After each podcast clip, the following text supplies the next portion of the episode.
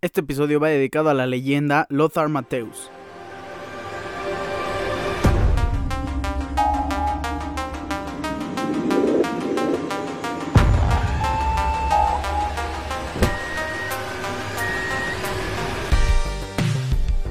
Gran figura alemana, jugador de cinco mundiales con la, con la selección, eh, vaya, de Alemania. Lothar Matthäus fue el encargado de sacar a México en el bombo B, en el grupo C, y regalarnos eh, pues este gran partido en contra de Lionel Messi en su último mundial y en contra del mejor jugador para mí en la actualidad de todo el planeta, Robert Lewandowski. En definitiva, gracias Lothar Mateus por la gran suerte que tienes y que nos acabas de dar a todos los aficionados mexicanos. ¿Cómo están? Hoy es primero de abril, episodio número 84 de Ricardo Serón Podcast, episodio completamente dedicado al sorteo del Mundial y en esta ocasión no me encuentro solo, vamos a hacer un análisis experto junto a un gran amigo. Me acompaña Ish Serrano, gran conocedor de fútbol. ¿Cómo estás, amigo? Bastante bien, querido Richie. La verdad es que eh, con, con sentimientos muy encontrados, ¿no? La verdad es que ciertamente tiene, tienes así como como este nervio, ¿no? Como este vacío en el estómago, pero al mismo tiempo dices, todo va a estar bien bueno, pero mucho miedo, güey. Yo, yo, tengo miedo en estos momentos. O sea, o sea, tenemos dos lados, el lado aficionado y el lado mexicano que siempre quiere enfrentarse a Qatar y a Ecuador. No, o, sea, o, sea, tenemos el lado, el lado aficionado donde México va a tener un gran partido en contra de Polonia y un partidazo en contra de Argentina, a menos que nos goleen 10-0 pero son, son partidos en el papel muy atractivos. No me vas a dejar menos. Sí, sí, completamente. Pasa algo mucho con México, que normalmente con selecciones grandes se, se agrandan, ¿no? O sea, se, se, se pone la camiseta, empiezan a sentir los colores y de cierta manera, pues es, es algo bueno, ¿no? O sea, puede, puede variar, puede ser hasta complicado también.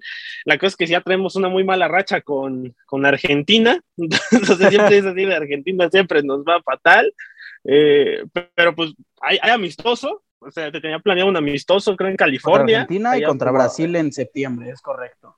Más, entonces, pues ahí vamos viendo, vamos, vamos calando. A lo mejor, se cancela por ahí porque ninguna selección quiere enfrentarse a su rival directo pero pues vamos a ver qué está pasando. Y para eso estamos aquí. Hace escasos segundos ha terminado el sorteo de la Copa Mundial, la última Copa Mundial con 32 selecciones, el primer mundial en toda la historia que se va a jugar en noviembre, en diciembre, para dar las fechas exactas, del 21 de noviembre al 18 de diciembre.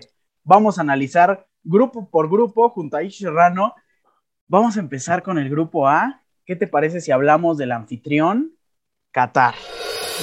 Muy tranquilo. Vea, yo, yo la verdad, en la Copa Oro, por hablar un poquito más que estuvo de invitado Qatar en la Copa Oro, la verdad no, no hizo un mal papel. O sea, estamos de acuerdo que la verdad es que no perdió ningún partido. O sea, si somos, si somos objetivos, no. perdió ningún partido. O sea, llegó en semifinales y perdió contra Estados Unidos, si no mal recuerdo.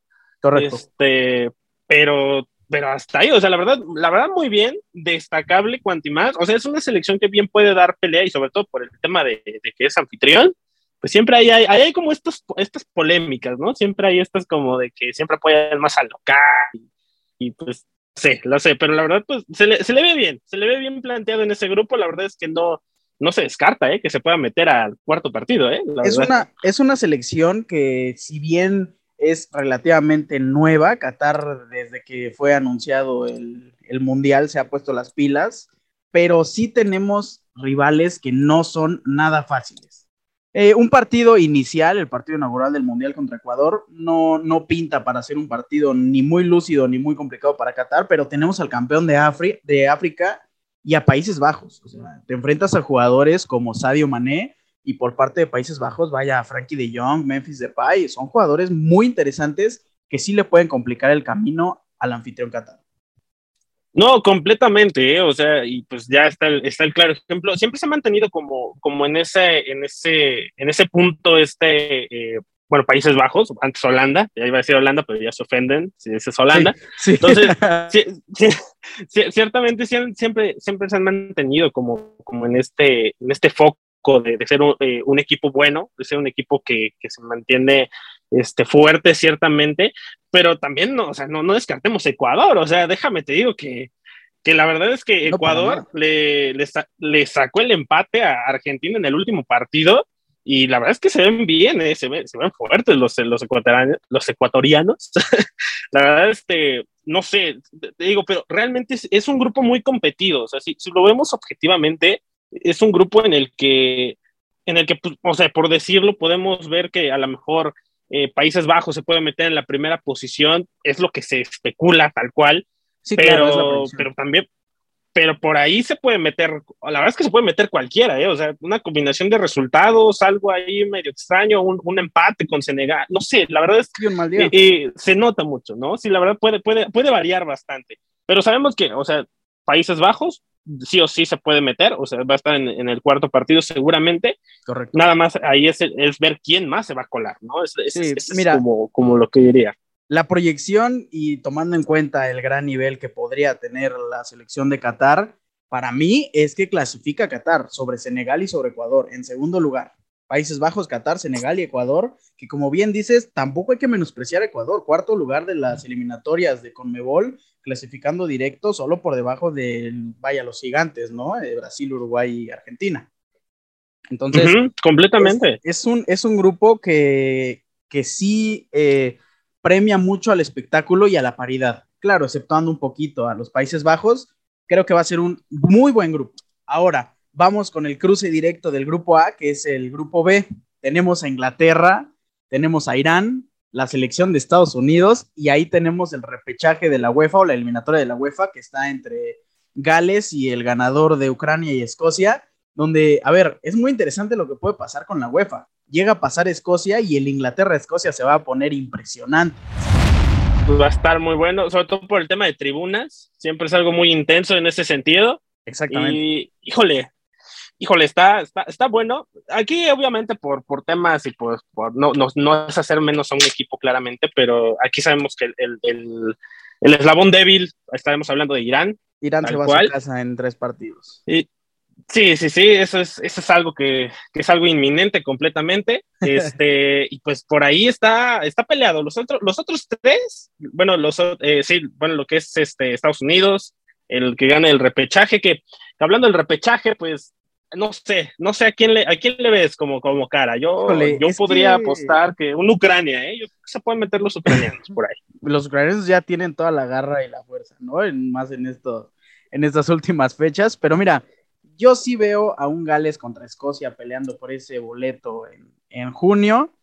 Y mira, a mí me encantaría ver a Escocia, pero Gales con Gareth Bale es una especie de, de ver a Héctor Herrera con el Atlético, ¿sí me entiendes? O sea, Héctor Herrera en la selección no hace nada, Gareth Bale en el Real Madrid pues ni lo meten, pero pasa algo completamente diferente con el mexicano en su club y con este con Gareth Bale en la selección de Gales. Entonces hay que tener mucho cuidado ahí, porque Gales puede dar, si, si lo llamamos así, la sorpresa en contra de lo que yo creo será Escocia. Y por ahí la proyección en el, en el grupo va a estar también muy interesante, porque tenemos a un Inglaterra, Estados Unidos y posiblemente Gales o el que quieras, compitiendo directamente para ese partido en contra de Países Bajos. O sea, yo pongo a Estados Unidos como segundo lugar.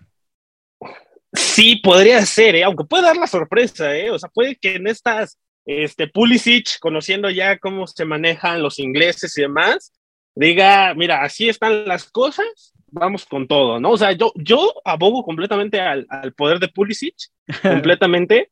la, verdad es que va, a dar una sorpresota, ¿eh? O sea, si le llega a ganar, porque puede ser muy posible, o sea, no, estamos hablando que, que, esté muy decantada la balanza para un equipo u otro en, en cuestión Inglaterra, Estados Unidos, o sea, sí hay, va a estar muy peleado. Creo que sí hay una brecha un poco diferente, ¿no? no, yo no la siento tanto. O sea, obviamente estamos hablando de, porque normalmente lo que le pasa a Inglaterra es que en partidos importantes eh, que, siente, que siente que, o sea, que los tienen que pelear, normalmente siempre se queda con un poco de inferioridad. no sé, algo pasa muy extraño. Al contrario, como los mexicanos, o sea, estos como que se achican, como que les da un poco de miedo al mismo tiempo. Yo creo que con Inglaterra va a pasar algo completamente diferente. O sea, Inglaterra ya aprendió de quedarse en semifinales en Rusia, ya aprendió de ser subcampeón en, en Europa. Creo que Inglaterra viene sumamente fuerte y yo me atrevo a ponerlo como uno de los favoritos. O sea, yo considero que tomando en cuenta los dos últimos fracasos, entre comillas, la tercera es la vencida nada más y nada menos que con jugadores de clase mundial. O sea, tienes a una, o sea, la defensa de Inglaterra a mí me parece de las mejores en el planeta. ¿Por qué? Porque tienes a Trent Alexander Arnold, tienes a eh, Juan Bisaca, no sé si lo vayan a convocar, o sea, de esa magnitud de, de, gran plantilla es que puedes dejar afuera a grandes jugadores. Del lado izquierdo está Childwell, tienes a muchísimas, muchísimas estrellas que yo creo que va a ser el primer lugar. Yo me Pues la verdad es que sí, es muy, es muy latente, es el, es el favorito para meterse ahí. Y pues estamos hablando entonces de que sería un cruce Inglaterra, híjole, no sé, Inglaterra-Qatar posiblemente, podría ser. Inglaterra, Inglaterra-Qatar es, es mi proyección y Países Bajos en contra de Estados Unidos. Puede ser, ¿eh? la verdad se ve, se ve, se ve bueno ese, se ve bueno ese cruce. Sobre todo el cruces. Sí, está, está muy, muy, muy, muy bueno. Y pues la, la verdad, pues, no sé, de, de, de, esos, de esos cruces, la verdad sí veo, sí veo muy posible adelante Inglaterra y Países Bajos, ¿eh? Aunque puede dar la sorpresa ahí siendo un Países Bajos y Estados Unidos, no sé. Yo, yo tengo fe en, Estados Unidos. Yo no soy, yo no me considero un, un, un fanático de, de, Gringolandia, pero es que lo que hace Pulisic, la verdad, y, y cómo acarrea el equipo en ese sentido anímico, en todo, en todo esto, la verdad es que la verdad es que sí, sí, es un, es un, es un Estados Unidos muy diferente cuando juega Pulisic y cuando no juega él. La verdad, se nota muchísimo en cómo, juega y cómo se maneja. Es un Estados Unidos que creo que es el claro ejemplo de por qué tienes que tener un líder en cada posición. Claro. Hablemos, de, hablemos en la portería. Zach Stephen, el portero de, del Manchester City, suplente, claro.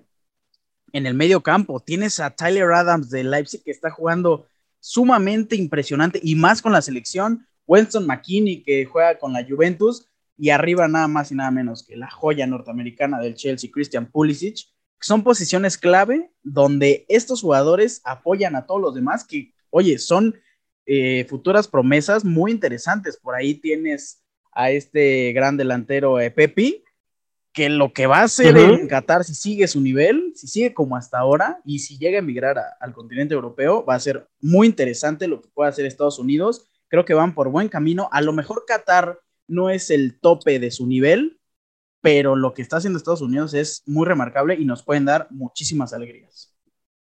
Sí, completamente. ¿eh? Y podemos estar hablando de que, no sé, se puede, se puede hablar hasta un cuarto de final, un quinto partido con Estados Unidos, no se descarta. ¿eh? La verdad es que le, tocó, le, tocó, buena suerte.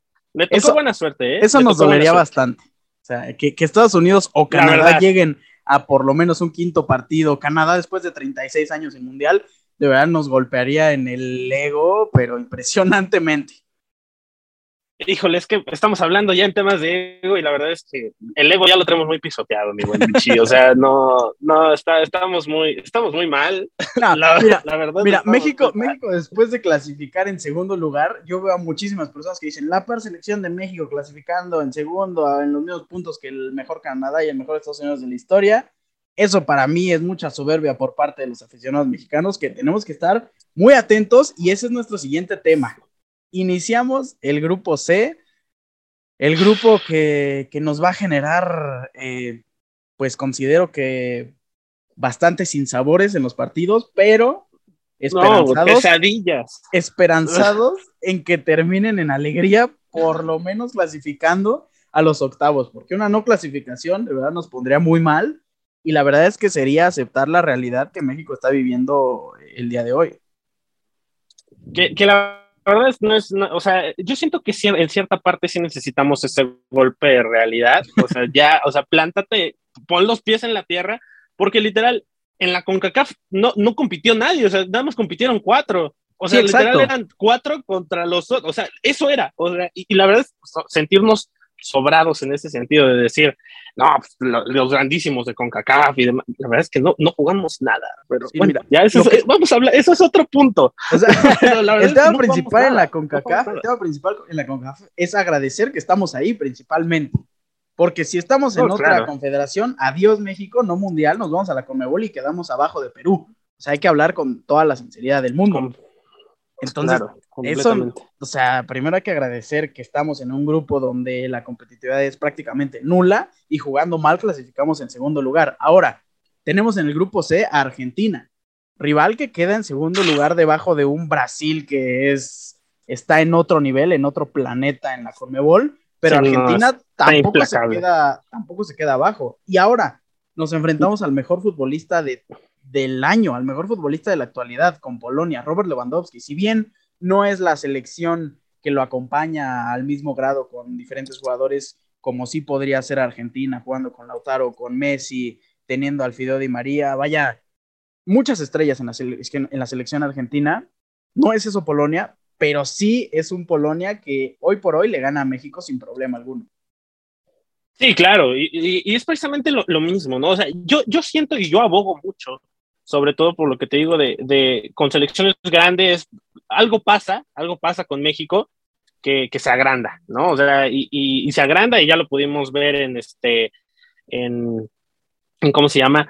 en, pues obviamente con Alemania. En Rusia, en Rusia con Alemania. En Rusia completamente, se agranda completamente. Entonces, eh, podemos, o sea, se puede. O sea, yo, yo abogo porque se puede. O sea, la verdad es que me, me, me, hubiera gustado a mí que el partido inicial, con el primero con el que debutara México, hubiera sido con Argentina, porque normalmente siempre vienen con esta carga anímica y demás, porque, porque, no sé, yo siento que si llegan a empatar Exacto. o perder con Polonia, van a llegar muy golpeados con Argentina. Justamente muy golpeados. eso. O sea, tienes un partido inaugural donde llegas con principalmente todas las esperanzas y todo lo que conlleva ir a un mundial. O sea, llegas con la energía positiva porque así va a llegar hasta Irán.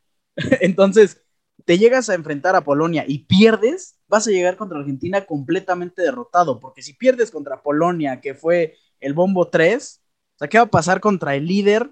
en teoría de, este grupo. Entonces México llegaría hecho pedazos. Sí, no, no, y la verdad no nos convendría en ese sentido que, llegaran tan mal. En general no nos conviene, el, grupo está, está, muy pesado, porque podemos decir que Arabia Saudita es el más débil, pero qué partidazo, o sea, no, creo que fue hace dos, dos años, dos años si la memoria no me falla, que se enfrentaron contra Arabia Saudita, y qué partidazo, ¿eh? O sea, déjame te digo que qué partidazo. O sea, nos dieron al tú por tú. Estaban, era, un ritmo de partido acelerado, con mucha intensidad. La verdad, las águilas verdes. Es que, están, mira, eso, es, eso es justo lo que me encanta de un mundial. O sea, en un mundial te vas a encontrar todo tipo de sabores y todo tipo de estilo de juego.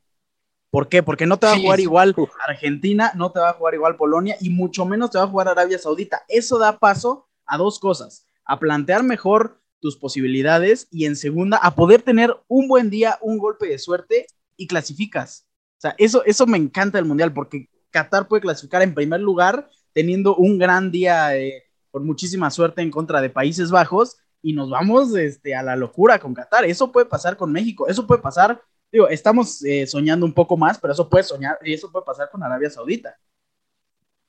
Sí, completamente. Yo la verdad es que, no sé, o sea, lo vemos como el equipo más débil, no sabemos en cómo vaya, o sea, queda, queda un queda gran, gran espacio de tiempo, todavía faltan ocho meses para el Mundial, no sabemos, ¿eh? O sea, o sea, sí es el más débil, O sea, sí es el más débil, sí pero sí lo va a ser. O sea, dentro de o sea, no, no, sabemos cómo están las lesiones. O sea, realmente las lesiones, porque todavía falta un periodo, o sea, faltan, faltan varias, eh, varios partidos, faltan varios partidos con clubes y demás. Obviamente no sabemos cómo está el tema de lesiones, ¿no? O sea, no, sabemos de qué vaya a presidir Argentina o Polonia, no, no sabemos cómo vaya a estar el parado. Eh, eh, hay un gran proceso todavía, da, da, mucha emoción, da miedo, da mucha emoción, pero sí, puede, sí podemos hablar de que México sí puede pararse bien incluso yo, yo me atrevería a decir que si sale bien y si sale con, las ganas de jugar y, y, demostrar y envalentonándose completamente, se puede colar hasta en un primer lugar. ¿eh? O sea, haciéndolo bien, sí se puede colar en un primer lugar. y ya si se cuela en un primer lugar, vemos. Si se cuela en un primer lugar. no está en duda, o sea, la gran calidad de los jugadores mexicanos. Hoy por hoy, si armas un 11, nada más 11, con los mejores jugadores mexicanos, está al tú por tú de Argentina y de Polonia. Y de ganarle a Arabia Saudita 5-0.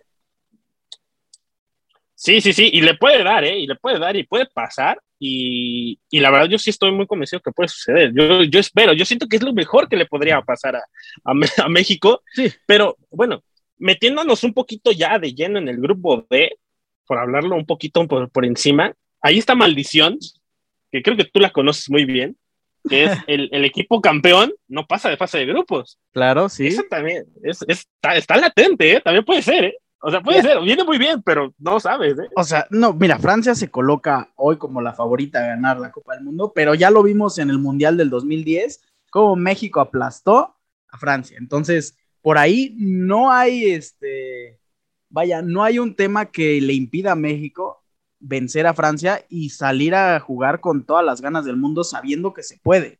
Ahora, sí, yo creo, yo creo que si decimos y hacemos e invocamos la maldición, pues está muy difícil que Francia no, no venza a Dinamarca, Túnez, a el repechaje de Emiratos contra Australia y el ganador enfrenta a Perú. O sea, dudo que, dudo que Francia no, no logre hacer esto. Francia se enfrentó a Perú en el Mundial del 2018.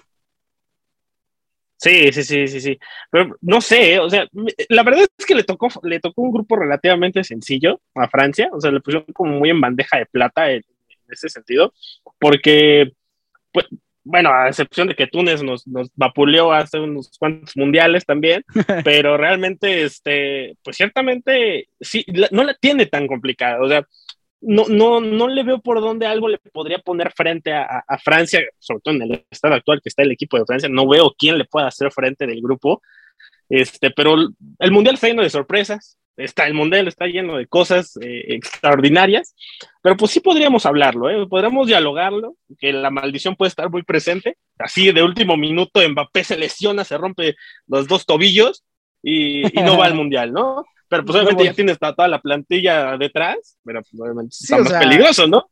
estamos hablando de un de una selección que tiene tres jugadores este, en las mejores ligas europeas por posición.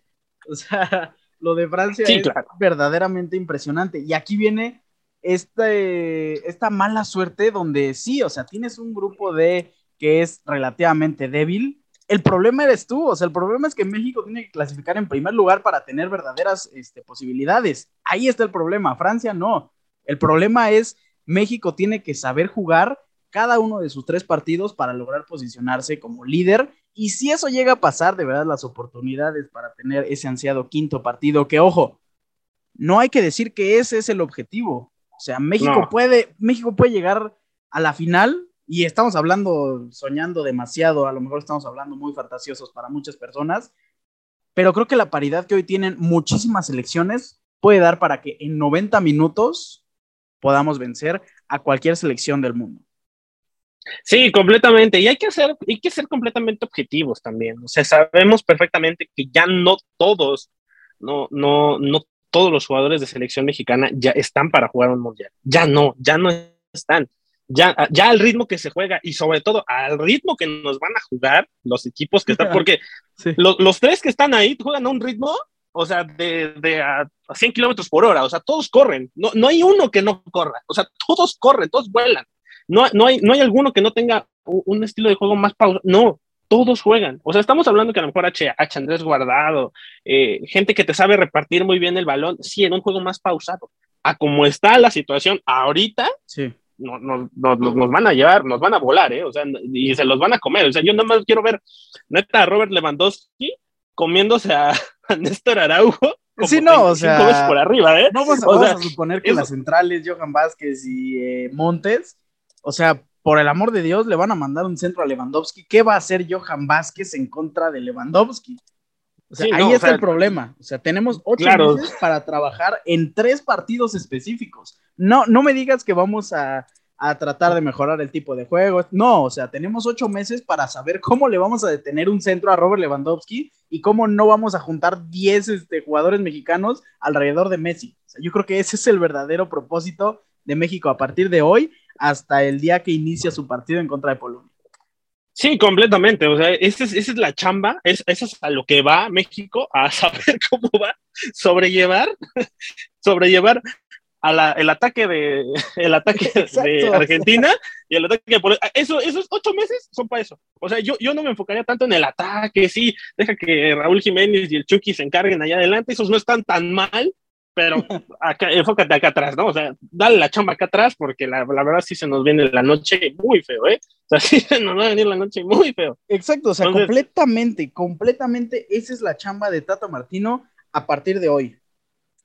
Sí, sí, sí, y lo puede hacer, ¿eh? O sea, no, no, no, o sea, tiene muy buenos o sea, tiene las piezas, nada más hay que saberlas ocupar. O sea, la verdad es que hay que saberlo, nada más. esa es la chamba, tal cual. Y lo que sí hay que hacer es, la chamba. es trabajar y desarrollar a cada uno de los jugadores que debes de tener a partir de estos días en mente para esos partidos. Porque no puedes decir, Este, vamos a ver quién en, en, octubre está este, en un buen nivel y a él lo llevamos. No, o sea, es decirle, tú vas a ser mi lateral derecho, tú vas a ser mi defensa central que va a cubrir a Lewandowski, tú vas a ser mi medio de contención que va a evitar que Messi recorra desde atrás de media cancha todo el campo y te vas a preparar a partir de hoy para esta Copa del Mundo. Tú vas a ser mi, mi este, medio, mi defensa, mi delantero, mi extremo titular.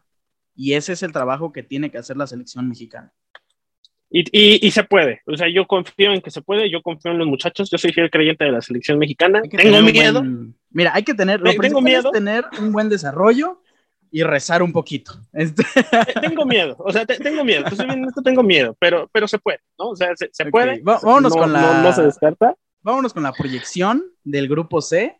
Primero me gustaría preguntarte, ¿qué opinas de este grupo y cuál va a ser eh, la culminación en fase de grupos?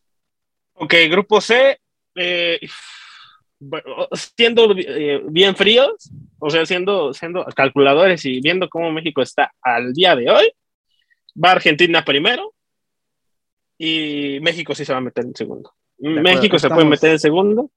Estamos en sintonía. Estamos en sintonía. Yo también pongo Argentina, México, Polonia y Arabia Saudita. Teniendo, teniendo un enfrentamiento en octavos con la selección campeona del mundo, ¿no? Así va a estar. Y, y sí, sí lo veo así.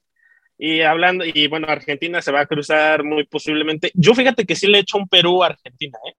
Ok, gran duelo. un Perú Argentina. Gran duelo de la, de la Conmebol que va a ser pues un duelo que eche chispas. Ahora, yo sí le he hecho un Perú Argentina. O sea, o sea, Dinamarca no lo ves como gran candidato a llevarse este, el segundo lugar de, del grupo D.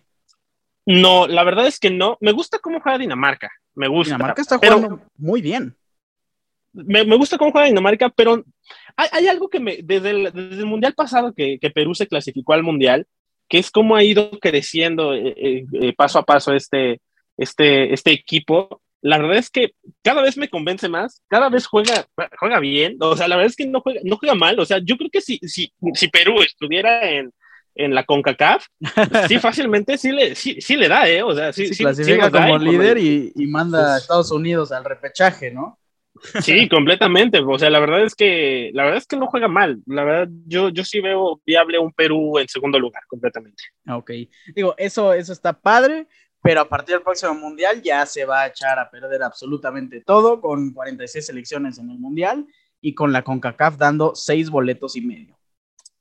Entonces ya se regala, pero pues está bien, para que todo, para que haya diversidad, ¿no? o sea, es, es un este, Honduras, tú nada más no vas al mundial y listo. Se acabó, pero pues échale ganas, ¿no? Para que, para que te vaya bien. A lo mejor entre Honduras y Jamaica se pelean ahí la, la clasificación. a ver quién, se, quién sí. ¿Quién Afortunadamente México es anfitrión y no nos tenemos que preocupar de eso. Listo, vámonos. Este, aplaudimos a todos los que jueguen y vámonos, directito al mundial. Vámonos. Vámonos al grupo E, el cruce entre el grupo E y el grupo F, donde en el grupo E tenemos, vaya, lo que tenemos. España, Alemania, Japón y el repechaje entre Costa Rica y Nueva Zelanda, que muy probablemente será el equipo de la CONCACAF el que clasifique. ¿Qué opinas de este grupo con dos campeones del mundo? Campeones en 2010, 2014, España y Francia. Si podemos catalogar el grupo de la muerte, yo creo que este es el grupo de la muerte. O sea, no hay como tal, pero si lo tenemos que clasificar, es este, ¿eh? es este, completamente, es este. España te juega muy bien en todos lados, ¿eh? lo que juegue te lo juega perfecto. Alemania, pero favorita para llevarse la copa ahorita también junto con Francia.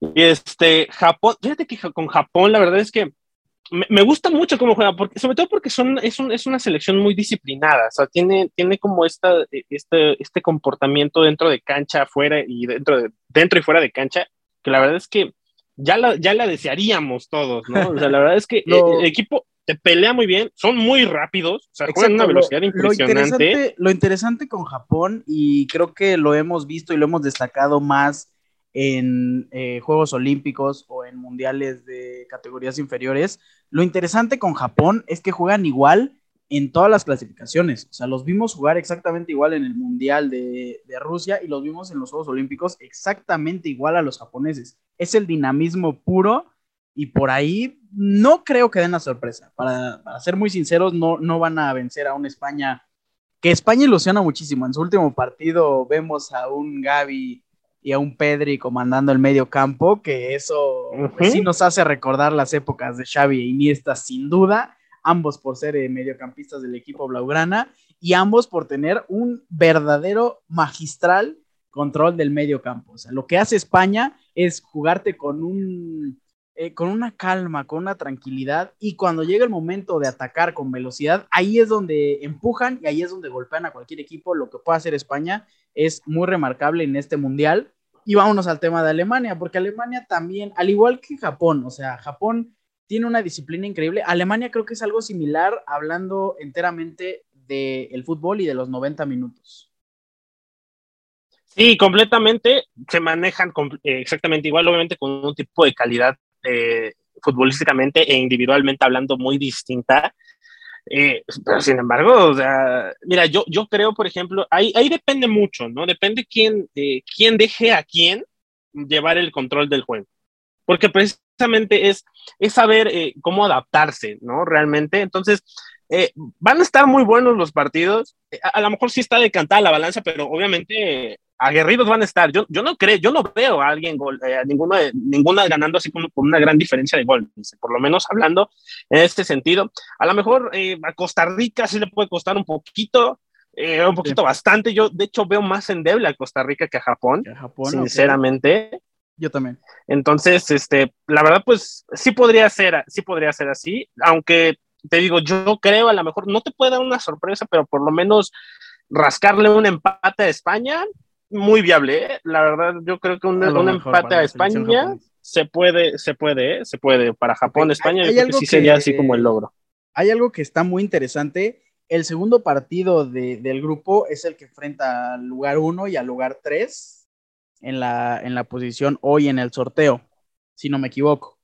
Entonces, vemos a una España-Alemania en la jornada 2, que eso es sumamente atractivo. Normalmente los grupos que tienen dos equipos potencia eh, les toca la suerte de enfrentarse hasta la tercera jornada, donde ambos tienen seis puntos, los otros dos ya no pelean por absolutamente nada y se vuelve un partido un poco cansino, un poco aburrido. Y ahora tenemos una España-Alemania en la jornada 2 que va a determinar muchas cosas y es una jornada 2 donde se van a pelear a muerte ese lugar eh, de líder que evitaría en teoría al grupo F y a la selección de Bélgica. Sí, sí, sí, que la verdad es que ese cruce en el grupo E y F, uff, a cuidadito, ¿eh? La verdad, pero de ahí sí puede rascar mucho, de ahí se puede decantar muchísimo la balanza, la balanza entre España y Alemania.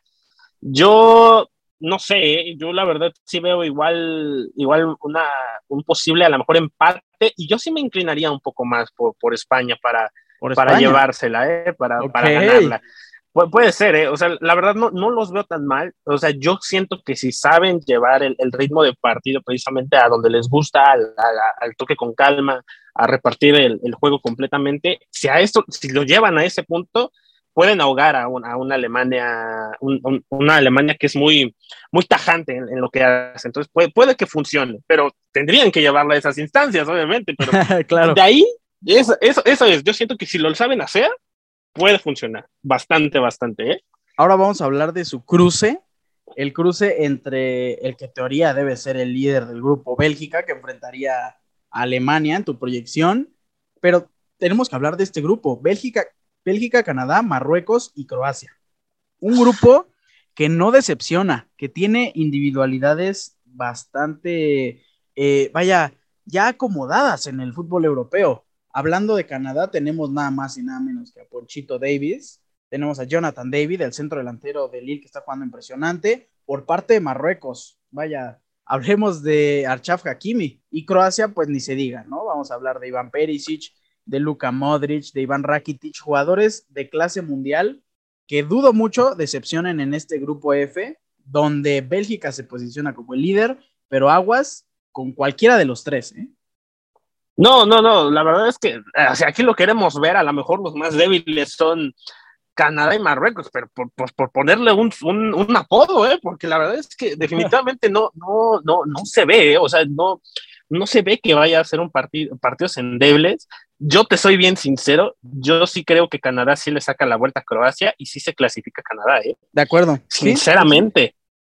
Completamente. O sea, la verdad viene bien el subcampeón, ¿no? Viene bien Croacia, tiene grandes figuras completamente, pero, pero Canadá, Canadá como viene y, para lo que va jugando y porque aparte le tocó varios partidos en la clasificatoria donde no jugó con las estrellas también y, y aún así le tocó irse para adelante, sí, sí podemos hablar de un, de, un primer encuentro Canadá-Bélgica que puede ser, que puede decantar muchísimas cosas, ¿eh? O sea, de acuerdo.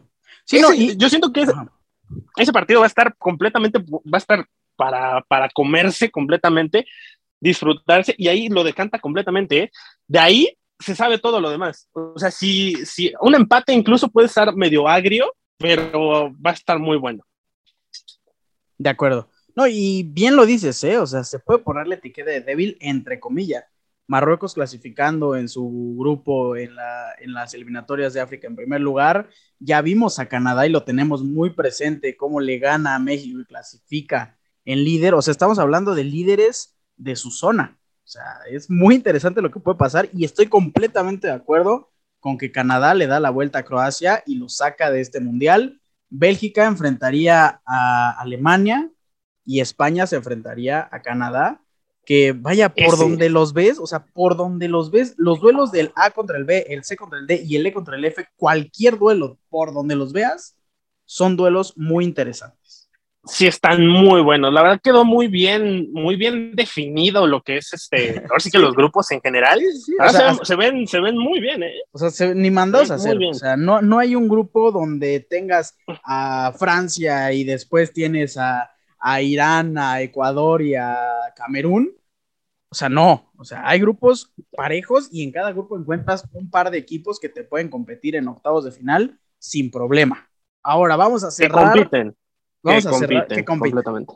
Vamos a cerrar eh, la fase de grupos. Vamos a cerrar estos increíbles duelos entre el grupo G y el grupo H. Que vaya, estamos hablando de la fiesta, o sea, Grupo H, Brasil, Serbia, que está haciendo las cosas increíble, Suiza, que te puede competir de tú a tú con cualquiera, y cerramos con Camerún, que ya hablamos de los africanos.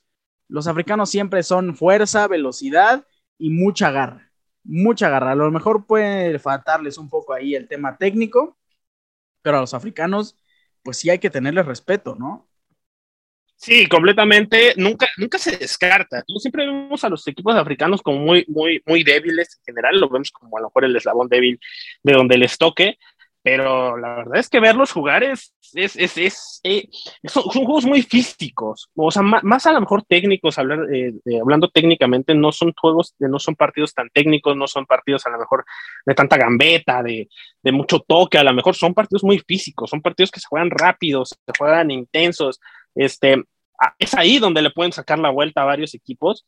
Yo no veo a la mejor a Camerún clasificándose, no, muy a mi pesar, no, no siento que sea este el caso, pero sí podemos hablar, sí podemos hablar de que competir va a competir, ¿no? A lo mejor en problemas puede meter a alguno, a lo mejor hay un partido medio tenso donde vayan eh, todavía empatados al minuto 70, 80 por ahí y al final un gol en, en, boga de lo técnico, pues obviamente lo destaque, ¿no? Por parte de Brasil, Serbia, Suiza, etcétera. Pero van a ser partidos buenos, van a ser partidos buenos. Yo, hablando para ver quién se clasifica, yo no veo a Camerún clasificándose y yo no veo a Suiza clasificando. ¿eh? Yo no lo veo acá a Suiza. Yo veo un Brasil-Serbia, así, así tal cual como están en eh, Brasil, Serbia, Suiza y Camerún. justamente, sí, sí, sí, justamente opino exactamente lo mismo.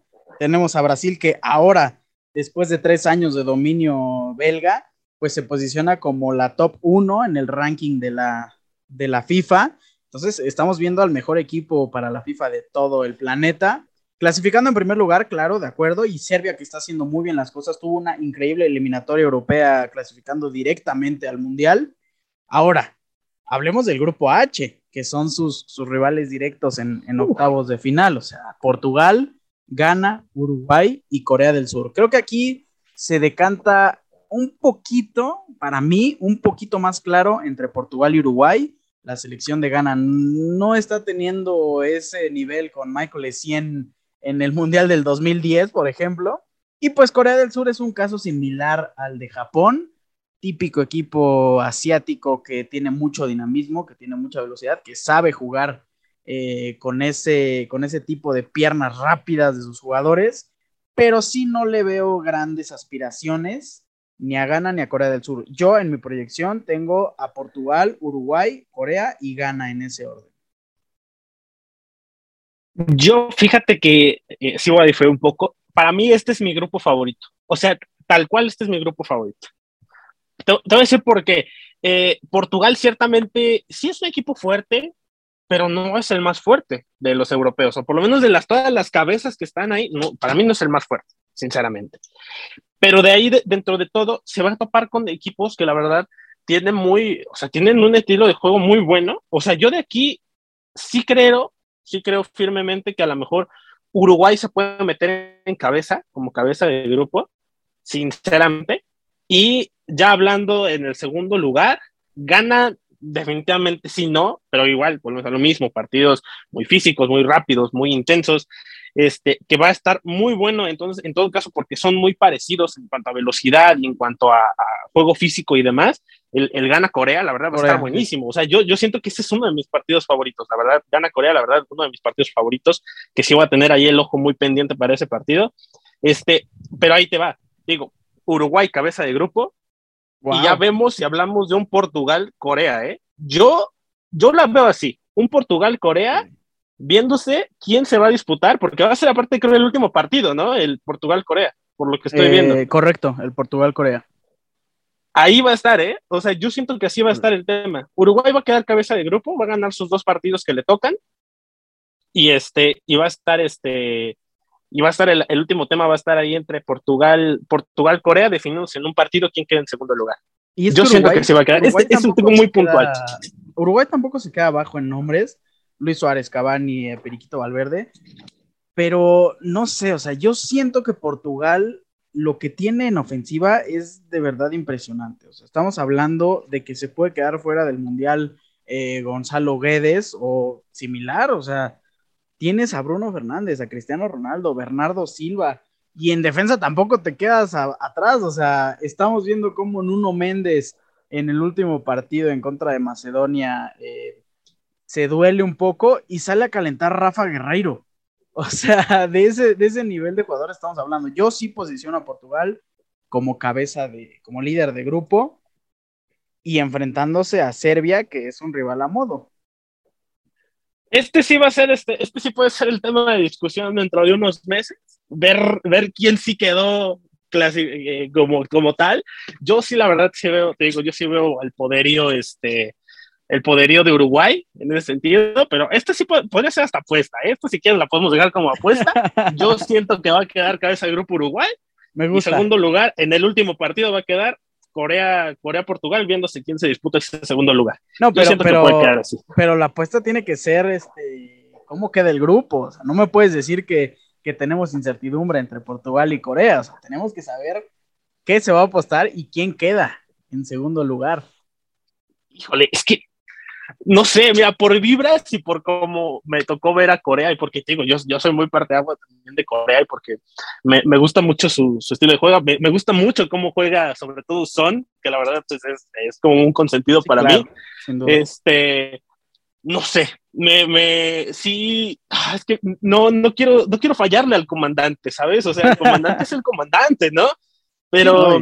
Además estamos hablando de su quinto mundial, o sea, estamos hablando de que Cristiano Ronaldo se va a dejar el corazón al igual que Messi. ese, ese también es una contra para México. Sí, aparte, aparte, completamente Messi va a ir a ganar, va a ir a, reivindicarse completamente y Cristiano Ronaldo por lo, lo, mismo del otro lado. Entonces, mira, vamos a cerrarlo. Uruguay cabeza de grupo y Portugal segundo lugar. Esa es mi predicción. Así te la dejo. Entonces, ya estaremos anunciando en días posteriores eh, la conversación eh, al terminar este episodio. ¿Y qué se, qué se va a apostar? ¿Cuál es el acuerdo? ¿Y qué va a ser la apuesta? Porque yo sí pongo a Portugal y a Uruguay en segundo lugar. Ya, dejemos de lado el, el Corea y Ghana. vamos a apostar quién va a ser el líder y quién va a ser el segundo lugar del grupo H. ¿Estás de acuerdo? ¿Se cierra? Se cierra, la cierro completamente. Sí, yo sí veo un Uruguay cabeza de grupo. Yo sí lo veo, lo veo muy latente. Pues así queda el análisis de estos ocho grupos de cara al Mundial, porque la fiesta ha iniciado oficialmente. Y antes de irnos, me gustaría que repasáramos una vez más y dijéramos un jugador tú y un jugador yo que ver, un jugador que hay que analizar, un jugador que tenemos que estar pendiente de cara a la siguiente Copa del Mundo por grupo. Iniciamos con el grupo A, Qatar, Ecuador, Senegal y Países Bajos. ¿Qué jugador tenemos que ver? Para mí, personalmente, para Ecuador, yo siento que sí tenemos que estar muy, muy al pendiente. Dame un segundito porque tenía acá el nombrecito. Porque la verdad, estaba viendo sus estadísticas recientemente y yo siento que sí tenemos que estar muy, muy al pendiente, sobre todo en Ecuador, de Ener Valencia. ¿eh? O sea, yo siento, eh, señorón de Ener Valencia. Y uno de los jugadores ¿eh? también dentro de todas estas elecciones que está viviendo seguramente su último mundial. Completamente, pero va a estar, hay que estar muy al pendiente también de, yo siento que Ener Valencia hay que estar muy al pendiente de él va a salir a jugar con todo completamente, yo siento que ahí está. Perfecto. De mi parte, tenemos que poner atención a la figura y al jugador que tiene más valor hoy en día en este grupo.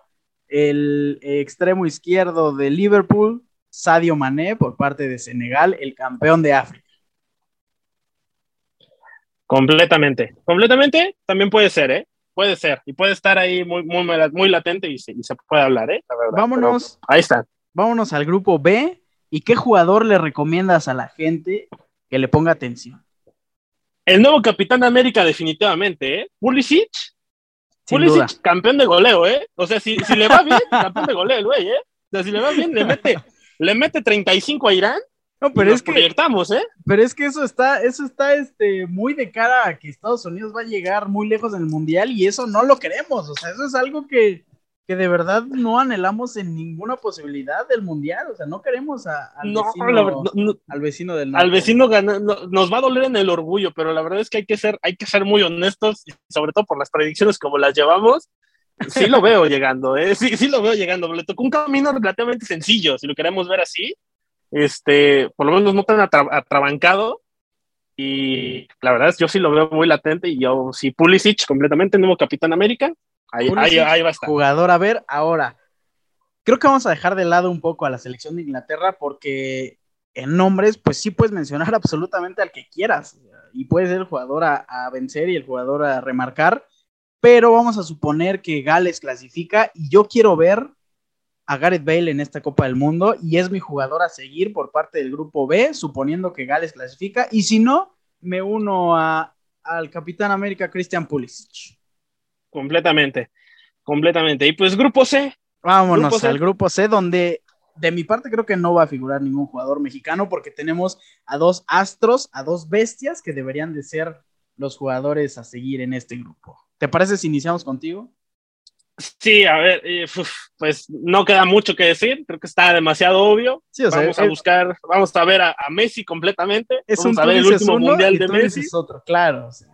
Vamos a decir, vamos a decir el mundial de, el mundial de Messi, este que se espera y se cree. Pero mira, yo, yo voy a abogar un poco por el, por el, por el nacionalismo. Y yo sí quiero poner mucho, mucho hincapié, sobre todo, en, y muy a, muy a mi pesar, porque yo soy anti-América tal cual, pero muy a mi pesar, este, si hay, no, a Edson Álvarez. Hay que poner mucha atención a Álvarez, a Edson Álvarez. Le va a ir bien, se tiene que reivindicar de la estupidez que hizo hace, hace, hace cuatro años. No, es que... Este, pero ahí está, yo lo pongo ahí, ah, hay que poner atención a, Edson Álvarez completamente. No, es que hablando de hace cuatro años no puedes poner a Edson Álvarez de lateral derecho, para empezar, ¿no?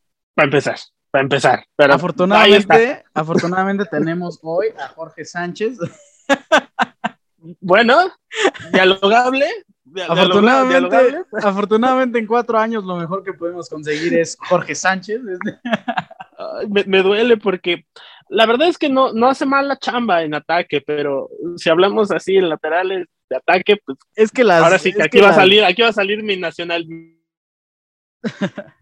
las carencias. Mi, poderío Puma, pero Mozo, la verdad es que por la verdad, en ataque. De acuerdo, bueno, ya es Jorge, Jorge Sánchez y las carencias de Jorge Sánchez en defensiva son muy remarcables. Por ahí, creo que si él va a ser nuestro lateral derecho, tiene que trabajar demasiado. Pero bueno, vamos a dejarlo en mi jugador a seguir y evidentemente es el delantero que todo club quiere, el polaco Robert Lewandowski, porque lo que haga o no haga Robert Lewandowski va a ser el resultado de Polonia en este mundial. Completamente, y se los va a carrear. Se los tienen que echar al hombro y posiblemente estamos hablando de que nos puede dejar fuera del mundial. De acuerdo. Quien nos puede dejar fuera del mundial no es, no es Messi, no es Lautaro, no es Dybala, es Robert Lewandowski, enemigo público número uno a partir de hoy.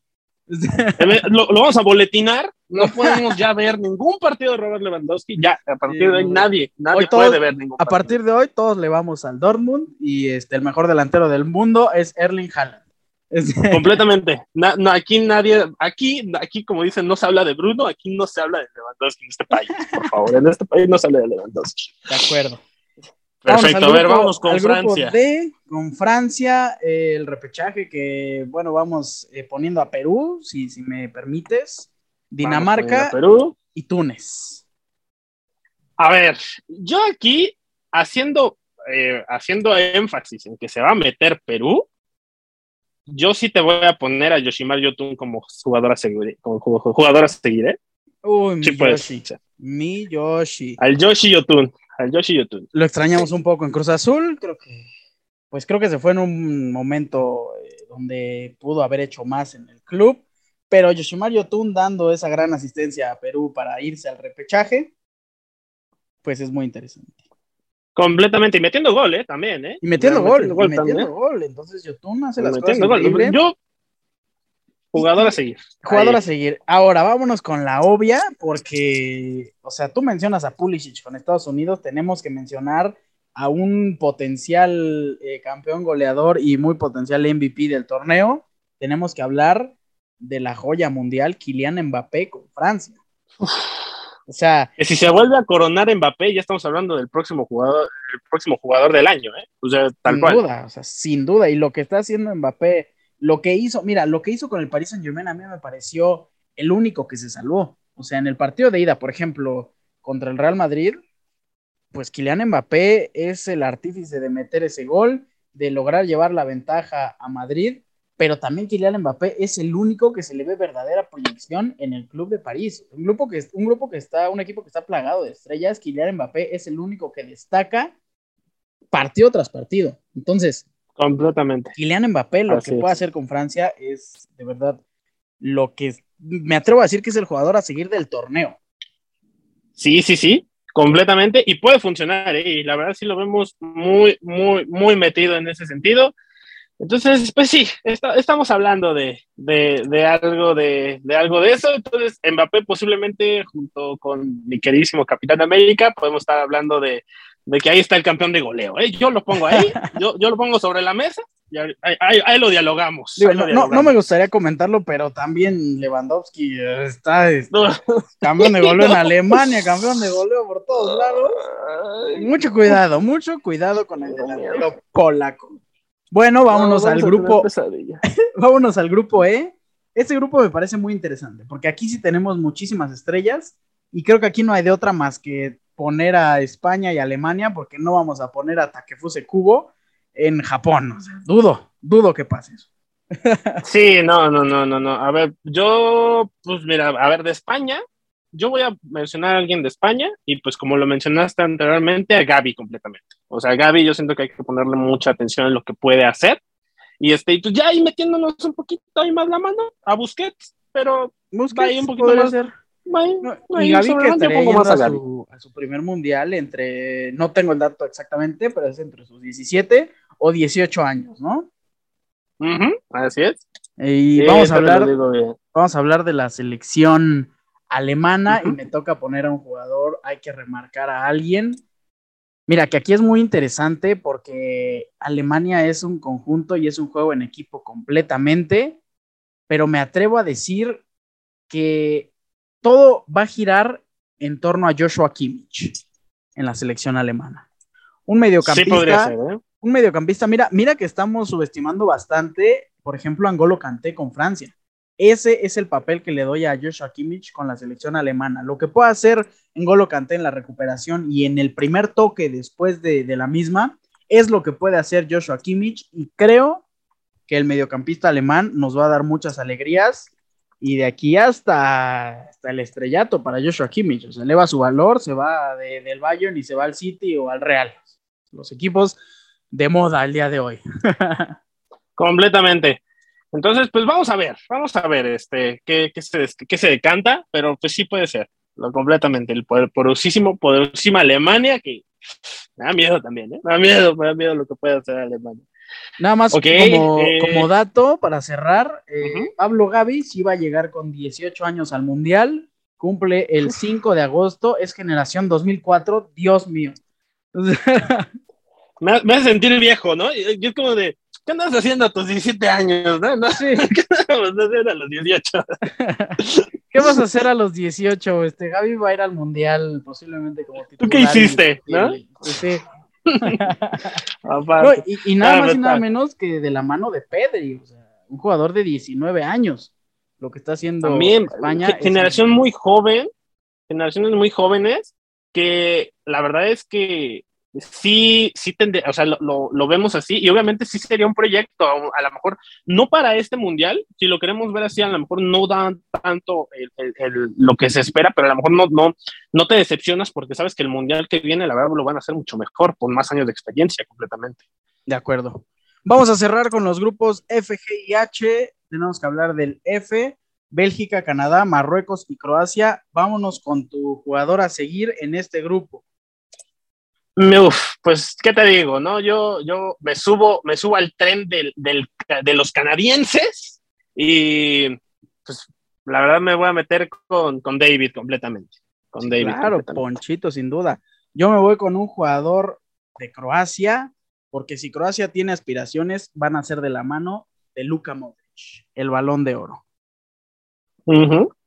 Perfecto. Completamente. A ver qué sale. A ver, a ver qué sale. A ver qué pasa. Vamos a ver qué sale. Vamos a grupo, ver qué sale. Grupo G, Brasil, Serbia, Suiza y Camerún. Nada como el yoga bonito, ¿no? Nada como el yoga bonito. Yo la verdad sí me, sí me ando metiendo completamente con el, en el yoga bonito y yo sí a lo mejor mira, muy, muy a, mi, a mi pesar, porque la verdad nunca me ha terminado de caer muy, muy, muy bien, este, pero yo sí veo a Coutinho como, como jugador a seguir para Brasil. A Coutinho, wow, interesante. Eso sí no me lo esperaba porque tienes a Brasil principalmente a Neymar, ¿no? sí, sí, sí, no, yo, yo me esperaba más a Coutinho, yo siento que puede dar como más, este, no sé, puede, puede darle un poquito más de dinamismo, digo, muy a mi pesar, no me termina por caer muy bien Coutinho, pero, pero puede ser, puede ser completamente algo, algo a seguir, aunque ya también, un poquito más por encimita, me podría meter a, a Thiago Silva también, por ahí. Mm, gran central con, uno, uno más del grupo de su último mundial. Y eh, yo me voy a ir por el lado de, de, Serbia, que está haciendo muy bien las cosas. Y tienen a grandes jugadores. Por ahí está Filip Kostic, Dusan Tadic del Ajax. Pero hay un jugador que a mí me encanta y que me gustaría ver eh, con un gran papel en Qatar. El jugador de la Lazio, Sergej Milinkovic Savic. Para mí no debería estar ah, principalmente no debería estar en la Lazio para empezar, ¿no? Debería estar en el Real Madrid, en el Barcelona o en un equipo gigante, pero pues creo que eso, eh, yo creo que viene después del Mundial, porque esperemos tenga una gran Copa del Mundo. Milinkovic Savic, anoten el nombre, guárdenlo, porque es mi jugador a seguir en el grupo G y uno de mis grandes jugadores a seguir en esta Copa del Mundo. Perfectísimo. Yo está bien, me lo guardo, me lo guardo, me, me, llama la atención, me lo guardo, me lo guardo completamente. Vamos a, vamos a hablar del grupo H, si te parece. Decimos al mismo tiempo el nombre de Cristiano. al unísono, por favor, porque se sabe, ¿no? o, sea, es lo que es, es este, una de las dos joyas que ver en este mundial, eh, hablando principalmente del lado de la nostalgia y de la búsqueda de, de revancha de, ese campeonato que no ha llegado para ninguno de los dos astros, que si alguno de los dos lo gana, inmediatamente, si me lo permites, lo catapulta por encima del otro, sin duda. Sí, no, no, no, y no hay, no hay punto de discusión, y ya no habría así como de la eterna competencia. Aquí ya no habría eso, ya está definido, ya, no le muevas, ya no le muevas, ya, ya, es un, ganas una Copa del Mundo, No, bueno, no, ya, listo. Silencio, listo. se acabó. Buenas noches. Pero bueno, metiéndolo así un poquito más por encimita, yo sí voy a meter a mi, a mi mismo coreano Son, mi queridísimo Hyun Min Son. Hyun Min Son, sin duda. Lo, quiero mucho, lo quiero mucho, me da mucha ternura. Cuando lo eliminaron el, el, el, mundial pasado lloró y la verdad me rompió el corazón. Entonces, a mi querido Son, yo lo quiero mucho y este y sí lo veo metiéndose ahí, ahí. Ya, ya, te dije, yo lo veo metiéndose. Por parte de Uruguay también no hay que quedarnos atrás, o sea, hay que meter también a, Luisito Suárez, por lo menos. Pero sí, estoy de acuerdo. Min Son con Corea del Sur cierra este análisis y estos jugadores que espero hayas anotado tu querida audiencia, porque van a ser los jugadores que llamen más la atención en este mundial. Con esto cerramos el episodio. También cerramos con, el anuncio de la mascota, ¿no? Ya la anunciaron a la E. está, muy fea. un turbante. un turbante, un turbante árabe. vaya, el significado de la E significa liberación. Entonces, es también un mensaje positivo. A mí no me pareció tan mal, digo, no es. No, no, no es mi mascota favorita, pero ¿qué ibas a poner en un desierto? ¿Sí me entiendes? O sea, no, no sé, o sea, un camello, o sea, una cosa. Es que cualquier cosa, hasta un sol si querías, o sea, cualquier cosa podría haber sido más viable que un, que, que, que un turbante, o sea, perdóname, pero sí fue así como de, o sea, yo creo que se acordaron antier, ¿qué hacemos, güey? rápido, una mascota, ¿cuál? Este, no, ¿qué hay en Arabia? No, pues dinero, no, eso no nos sirve. No, pues un tampoco, no. un desierto, no, no podemos poner un No, pues un turbante, güey. Ponle ojitos y carita y ya que, que parezca una mantarraya. Y yo, ah, pues... sí, No mames, no, güey. Pues no me, sé me, decepcionó mucho, ¿eh? Mira, no sé tú, pero yo sí quiero mi turbante, yo sí quiero mi LAEP previo a la Copa del Mundo y me van a ver con mi turbante caminando por las calles de la Ciudad de México. De una vez. No, güey, ¿qué pedo con Gasparín, güey? ya, ya, salieron los memes y ahorita ya lo están relacionando con Gasparín, güey. No, güey. Qué horror. Es Gasparín. Estaremos escuchando sus, sus opiniones en, en, distintas emisiones del programa y también eh, en redes sociales. Nos vamos. ¿Me recuerdas tus redes sociales, amigo, para que te sigan? Claro que sí, estoy en Instagram como ish-serrano, tal cual, ish-serrano, y pues por ahí andamos también en Twitch de vez en cuando, igual con el mismo nombre, ish-serrano. Excelente. Eh, no me voy yo también sin antes recordarles mis redes sociales, arroba ricardo-cerón-bajo en Instagram, Ricardo Cerón en Facebook.